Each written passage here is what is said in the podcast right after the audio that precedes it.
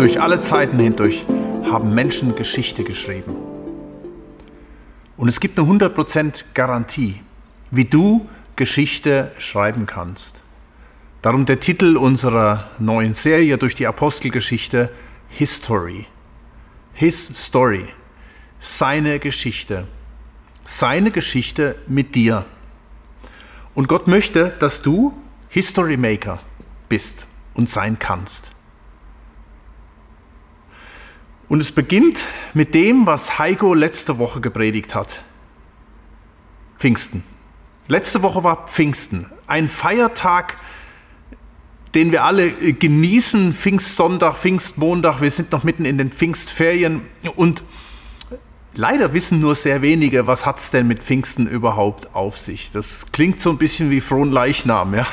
Da weiß auch niemand so richtig, was er bedeutet. Der liegt ja jetzt gerade auch äh, vor uns. Und Heiko hat von vier Punkten gesprochen, Phänomene, die Pfingsten ausgemacht hatten. Er hat von Wind und Sturm gesprochen, von Feuer, von Zungenrede und von Kraft. Und was war die Reaktion von dem Ganzen? Begeisterung, Erschütterung oder Bekehrung? Das heißt in Vers 12, und sie entsetzten sich alle und gerieten in Verlegenheit und sprachen einer zum anderen, was soll das wohl sein? Andere aber spotteten und sprachen, sie sind voll süßem Wein. Das klingt doch alles schräg heute, oder? Ich meine, jetzt, jetzt malen wir uns das mal durch. Lies mal diese Geschichte nochmal in Apostelgeschichte 2, wo diese Feuerflammen kommen und sie fangen an, in Sprachen zu, zu, zu Gott zu loben, so dass es offensichtlich für manche so aussah, als wären sie, Entschuldigung, besoffen.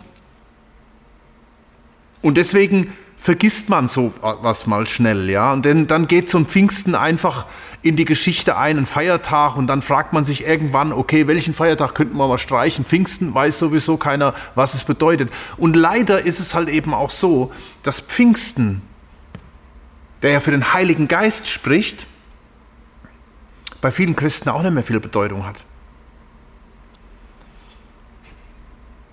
Nämlich hier, wenn wir, wenn wir hier sehen, hier im Vers 13, andere spotteten und sprachen, sie sind voll süßen Weines. Hey, das waren keine Atheisten. Das waren ganz fromme. Bei diesem Platz, da kamen nur die wirklich die frommsten der Frommen, die gläubigsten der Gläubigen zusammen, um Gott anzubeten. Das waren die, die lästerten und spotteten und sagten, hey, die sind doch besoffen. Und daraufhin steht Petrus auf und kann sich nicht mehr halten und hält seine erste Predigt. Und diese Predigt von Petrus, die schauen wir uns heute an. Da heißt es im Vers 14, da trat Petrus zusammen mit den elf auf, also ist keine Rede vom Fußball, ja, das, das waren die elf Jünger, er hob seine Stimme und sprach zu ihnen, ihr Männer von Judäa und ihr alle, die ihr in Jerusalem wohnt, das sollt ihr wissen und nun hört auf meine Worte. Man könnte auch sagen, das sollt ihr wissen zu dem, was hier passiert.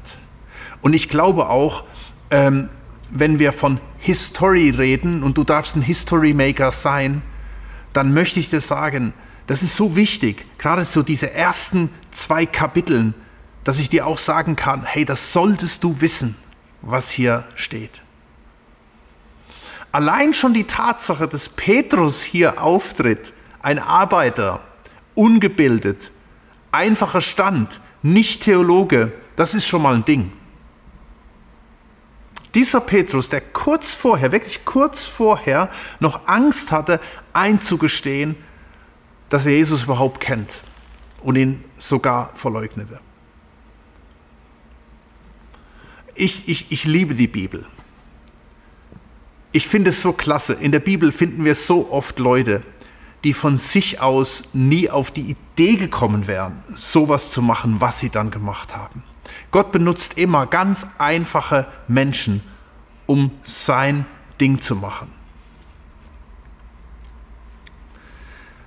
Hey, das hätte mir damals auch den Wind aus den Segeln genommen. Ich habe immer wieder die Stimme in mir selbst gehört. Du bist doch kein Prediger. Komm, du kannst alles andere machen. Das können andere viel besser. Aber weißt du, hier beim Petrus, das geschah eben nachdem er den Heiligen Geist empfangen hatte. Danach ging, wie man so schön sagt, die Post ab. Wie gut müssen wir nichts aus eigener Kraft tun. Und das ist, ist, ist eine der wichtigsten Botschaften überhaupt auch für dich, wenn es darum geht, History Maker zu sein. History Maker heißt nicht, ich muss Geschichte schreiben. Und dann gucke ich auf meine Ressourcen, was ich kann, auf meine Bildung. Nein, History Maker heißt, es ist his story. Ich stelle mich ihm zur Verfügung, wie diese elf, wie diese 120, die da zusammen waren.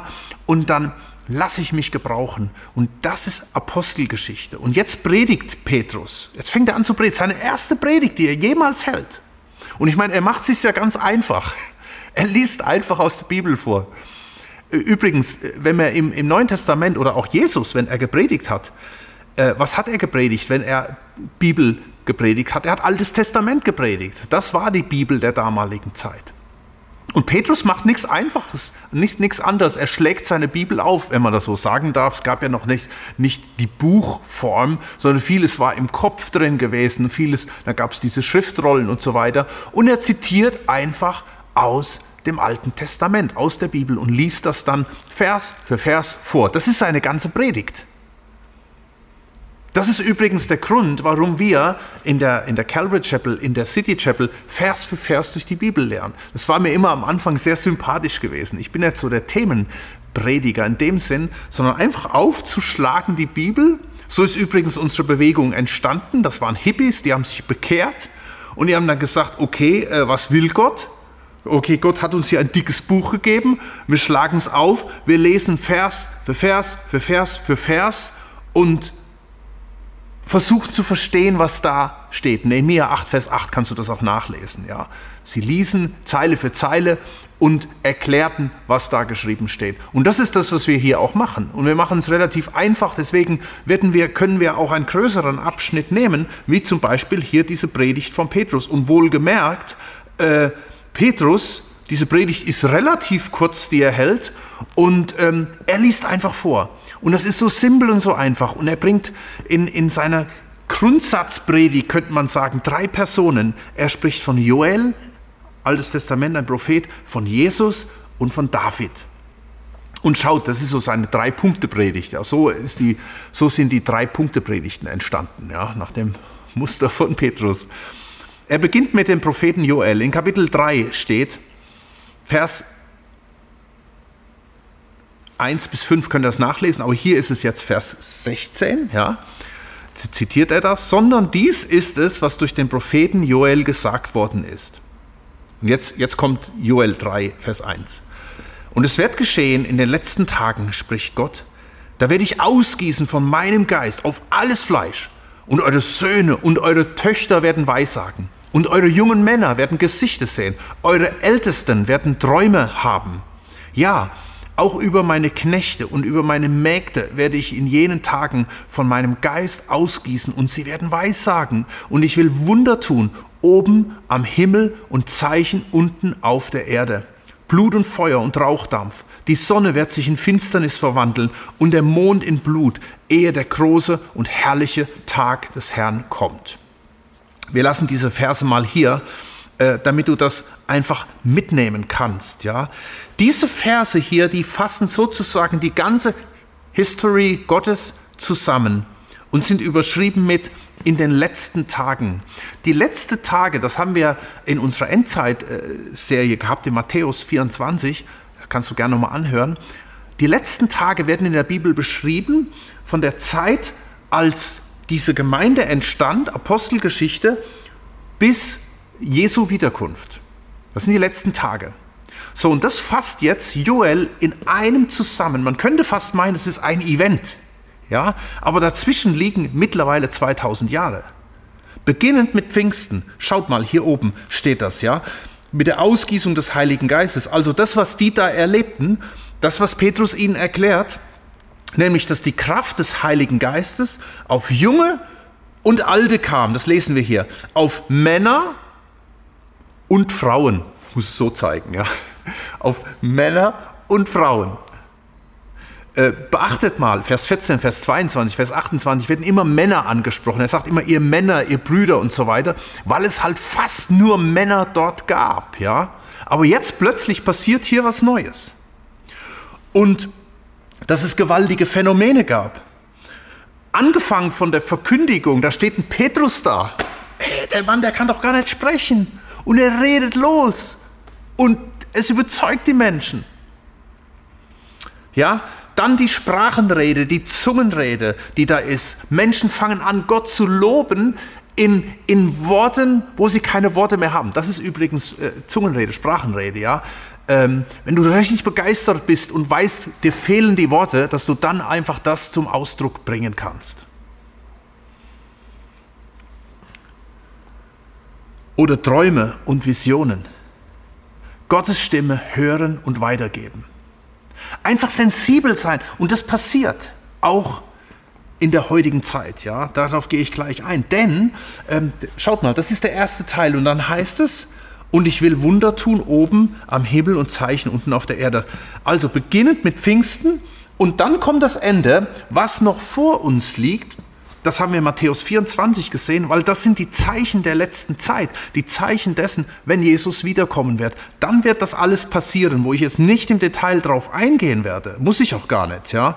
Ähm, von Zeichen von Endzeit, Katastrophen, äh, hier Sonne wird sich in Finsternis verwandeln. Da ist die Rede von dem Endgericht, von dem Ende. Was Joel, Petrus zitiert Joel, was Joel hier sagt, ist im Grunde genommen, so verstehe ich es, es wird beginnen mit Pfingsten und dann kommen diese Phänomene, diese Dinge. Das wird auf der Gemeinde sein bis zum Ende. Was bedeutet, das, was hier in der Apostelgeschichte anfängt zu passieren, geht, hört im Kapitel 28 nicht auf, sondern es geht weiter im Kapitel 29 bis in die heutige Zeit. Es gibt Theologen, es gibt Gemeinde, es gibt äh, ähm, ganze Generationen von Christen, die gesagt haben, ja, das hat irgendwann alles aufgehört mit der Sprachenrede, mit der Prophetie und alles Mögliche. Nein, ähm, das wird passieren in der letzten Zeit und dann wird Jesus wiederkommen. Das heißt, die Kraft des Heiligen Geistes, die ist heute noch da. Für Junge und Alte, für Männer und Frauen, für damals und heute. Und das bedeutet natürlich auch, dass das Ausleben dessen auch durch alle geschieht. Lass uns offen sein dafür. Nicht spotten.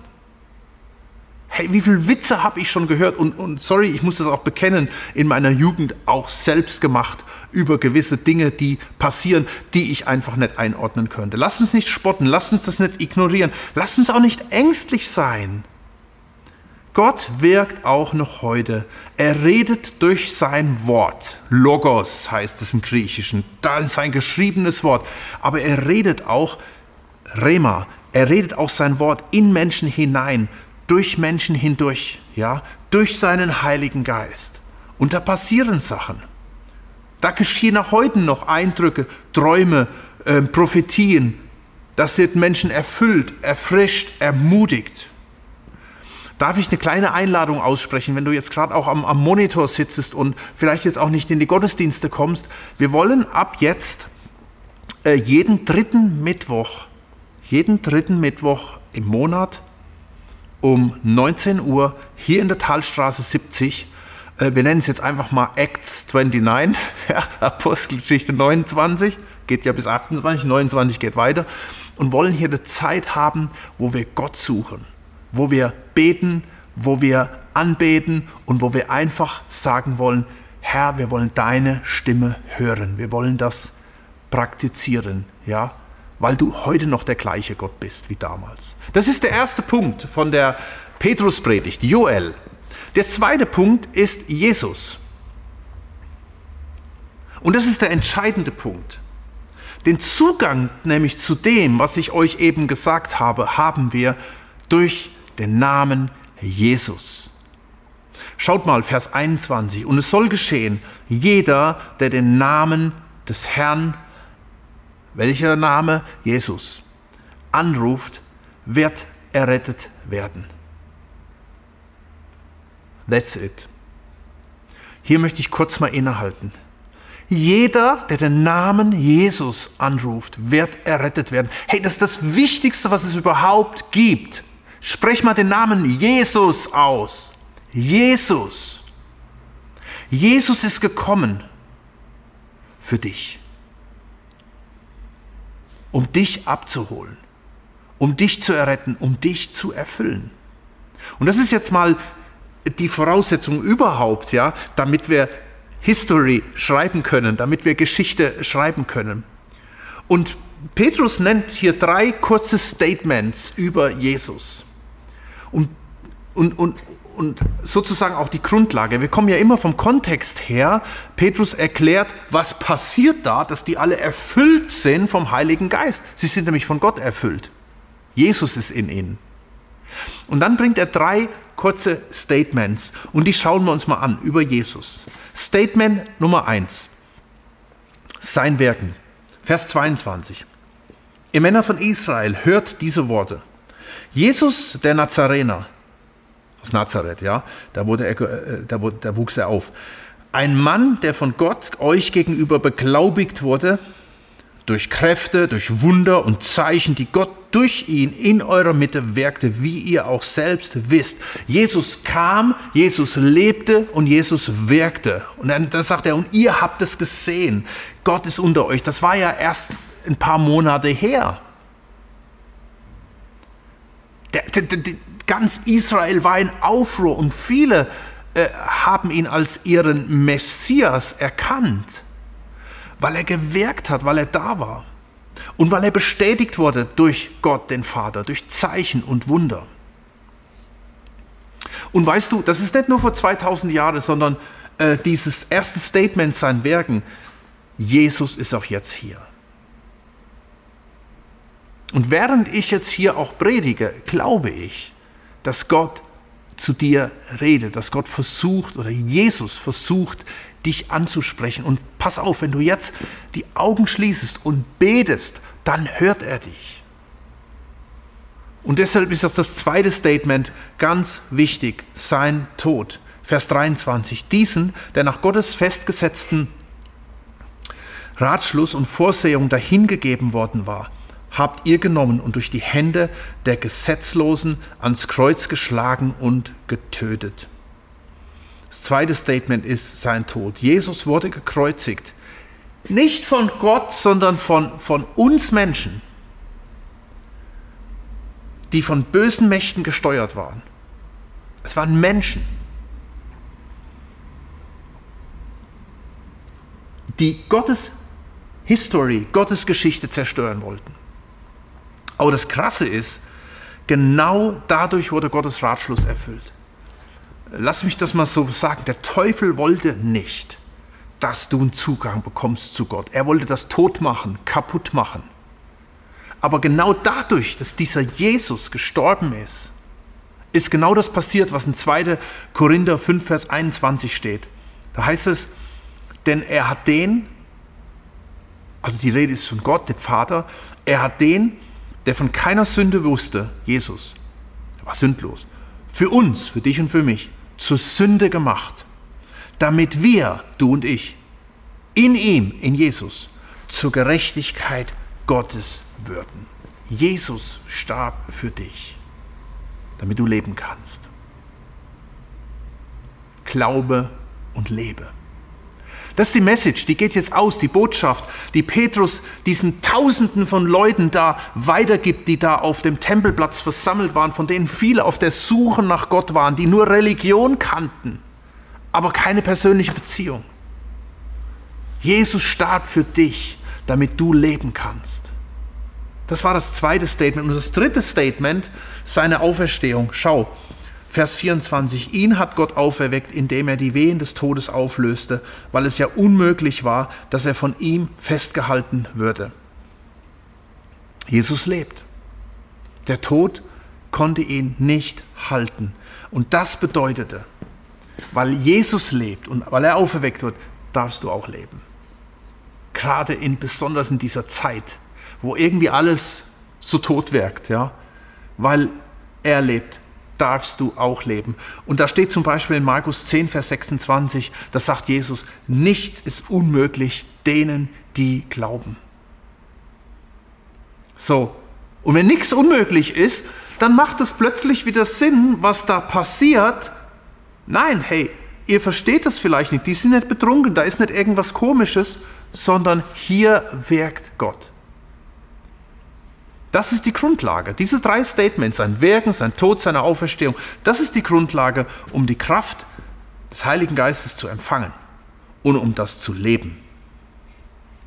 Und das ist der zweite Punkt. Erster Punkt Joel, zweiter Punkt Jesus und dritter Punkt, äh, da bringt Petrus jetzt noch den David ins Spiel. Der David war für viele Juden bis heute das Synonym für, für Kraft, für, für, auch für, für Erlösung. Ja? Und ähm, David war der König Israels gewesen. Und jetzt kommt, kommt Petrus und sagt, ja, und dann schauen wir uns mal David an. Selbst David hat über Jesus prophezeit. Da steht, und jetzt, jetzt äh, Vers 25 zitiert Petrus den Psalm 16. Da steht, David nämlich sagte von Jesus, von ihm. Tausend Jahre vorher, das heißt vor 3000 Jahren, vor 3000 Jahren sitzt David da und in der Inspiration von Gott, von Gottes Geist, schreibt er was nieder. Und da steht David nämlich sagte von Jesus, ich sah den Herrn alle Zeit vor mir, vor mir. Denn er ist zu meiner Rechten, dass ich nicht wanke. Übrigens, wenn wir das jetzt lesen, das könnte auch wörtliche Rede sein. Als Jesus in Gethsemane betet, wo er, Jesus betet und betet so, ich sah meinen Vater alle Zeit vor mir, denn er ist zu meiner Rechten, dass ich nicht wanke. Darum freut sich mein Herz und meine Zunge frohlockte. Zudem wird mein Fleisch auf Hoffnung ruhen, denn du, Vater, wirst meine Seele nicht dem Todesreich preisgeben und nicht zulassen, dass dein Heiliger die Verwesung sieht. Du hast mir die Wege des Lebens gezeigt, du wirst mich mit Freude erfüllen vor deinem Angesicht. Das könnten die Worte Jesu gewesen sein, ja, aber diese Worte bedeuten gleichzeitig auch, das kannst du auch sein ich sah den Herrn. Das heißt, der Messias kommt und plötzlich klickt es bei dir und du siehst Gott. Damit Gott, heißt es hier, alle Zeit bei uns sein kann. Er ist zu meiner Rechten. Warum? Und was passiert dann? Du wirst nicht mehr wanken, heißt es hier. Nicht mehr umfallen. Oder dass wir uns von Herzen freuen können. Oder dass wir auf Hoffnung ruhen können und Sicherheit haben. Einfach ruhen, einfach ruhen. Und sich nicht verrückt machen, sondern getrost sein. Weil Gott, weil er heilig ist. Weil er Gott ist, weil er die Erlösung schafft. Weil er es nicht zulässt, ja. Er hat den Tod, er, er ist gestorben, er ist wieder auferweckt worden. Und weil er lebt, dürfen wir auch leben. Müssen wir auch keine Angst haben vor Leid, vor Tod, vor Schmerz, vor Geschrei, sondern er trägt uns durch und er wird uns zum Ziel bringen. Weil er den Weg zum Leben zeigt, der erfüllt ist mit Freude. Lasst uns daran festhalten. Und das, glaube ich, machte David echt auch selbst Mut, dass sogar er ein History Maker sein darf. Ja, alle jubelten von David. Heute, wenn du heute nach Israel kommst, du kannst an das Grab Davids gehen und alles, überall ist die Rede von David, der Davids Stern und alles, ja. Aber David selbst hatte oft Phasen, wo er das nicht so gesehen hat, wo er das auch gar nicht so richtig glauben konnte, dass er History, dass er Geschichte schreibt. Da waren immer andere besser wie er. Angefangen in seiner Kindheit, da waren seine großen Brüder, die bevorzugt waren. Ja, oder dann diente er äh, König Saul und er musste immer damit rechnen, dass er von ihm platt gemacht wird. Dann hatte er seinen Freund Jonathan, der Prinz war und der Thronfolger werden soll. Dann wurde er irgendwie auch vom Hof weggescheucht, wie so ein Hund. Dann war er bei den Philistern und musste immer wieder fürchten, dass sie ihn, dass sie ihn fertig machen. Dann war er endlich König und er musste teilweise auch leiden unter seinem eigenen Heerführer. Er musste fliehen vor seinem eigenen Sohn, der Geschichte schreiben wollte. Und dann war er auf der Flucht und dann kommt so ein Shimi, ein, ein, ein, so ein Typ aus des, von der Seite, ein anderer Fürst war das gewesen, und beschmeißt ihn mit Dreck und verflucht ihn.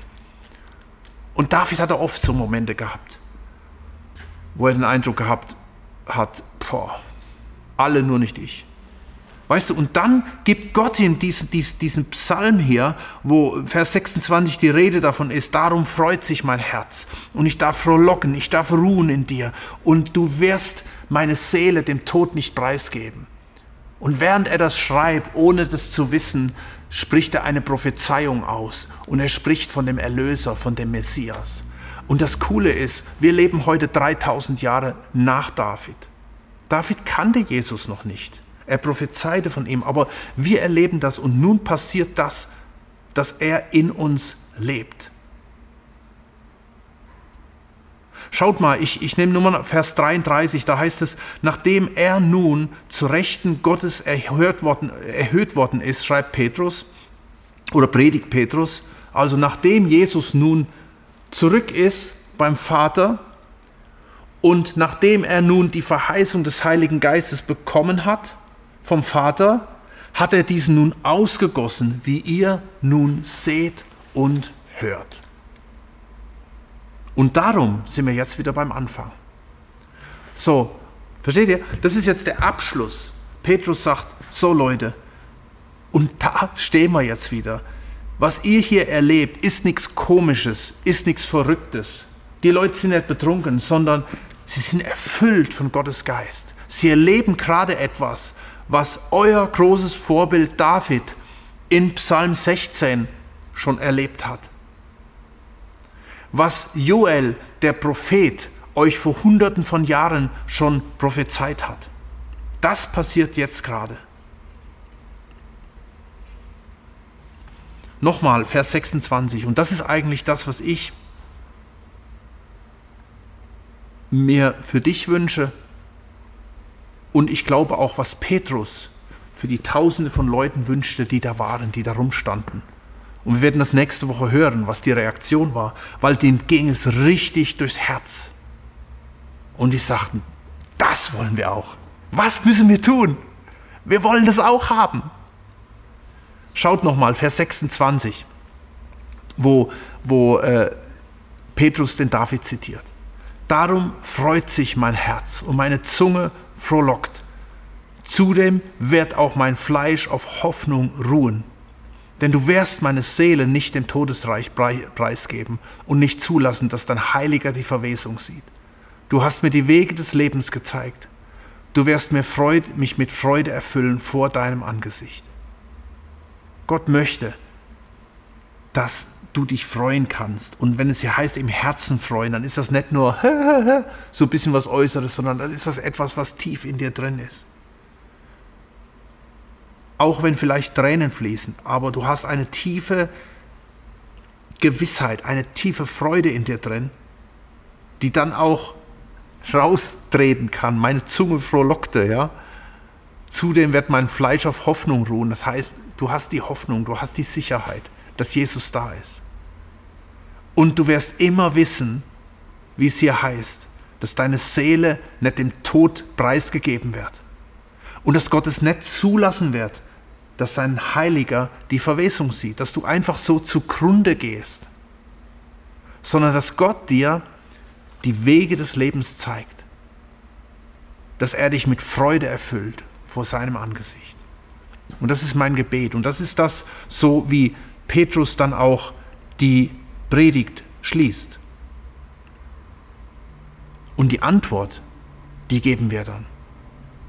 Und mein Wunsch für dich ist, egal wo du stehst, vielleicht hast du nie eine persönliche Beziehung zu Gott gehabt, dass du, jeder, der den Namen des Herrn anruft, der wird errettet werden.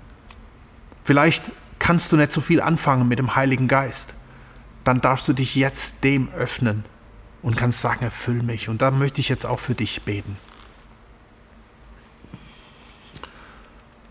wir haben hier eine gewaltige Predigt von einem einfachen Menschen, von einem Petrus. Und eigentlich ist diese Predigt so simpel. Er liest hier einfach vor aus dem Alten Testament von Joel. Dann sagt er diese drei kleinen Punkte, wer du bist, Jesus, dass du gekommen bist, gewirkt hast, dass du gestorben bist und dass du auferweckt wurdest.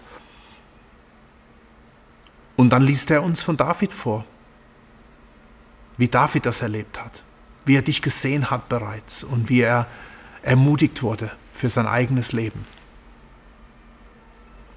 Und wir wollen jetzt zu dir kommen. Jeder, der den Namen des Herrn Jesus anruft, soll errettet werden. Und es ist Zeit. Du kannst jetzt zu Jesus kommen.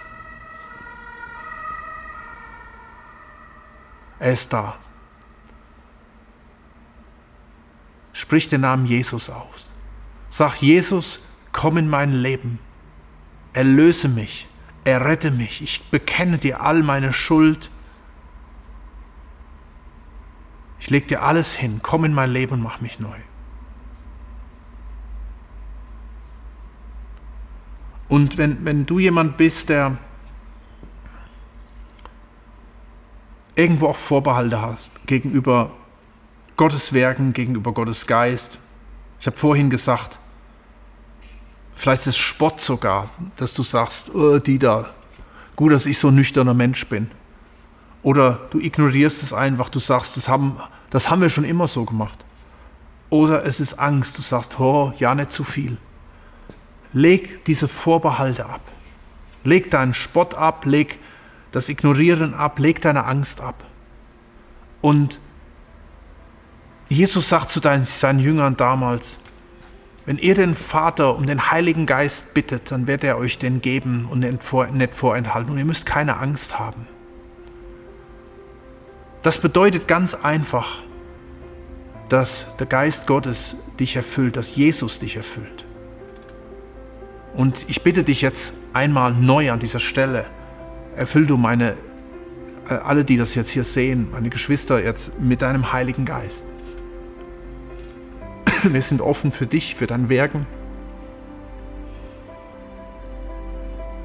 Und wie ermutigend. Du hast das mit so einem einfachen Hirtenjungen David gemacht. Mit so einem einfachen Arbeiter und Fischer Petrus und mit so vielen anderen, mit Männern und Frauen. Wir haben eben gelesen, alte und junge Männer und Frauen Ungebildete und Gebildete, egal wie. Komm du jetzt und erfülle uns mit deinem Heiligen Geist.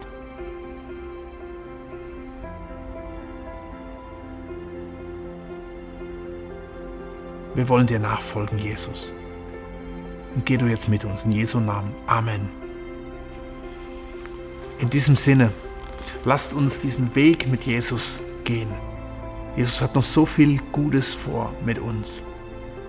Er sagt, dass er das gute Werk, was er in dir angefangen hat, vollenden will. Du darfst His Story erleben, seine Geschichte erleben, seine Geschichte schreiben. Gott segne dich. Tschüss.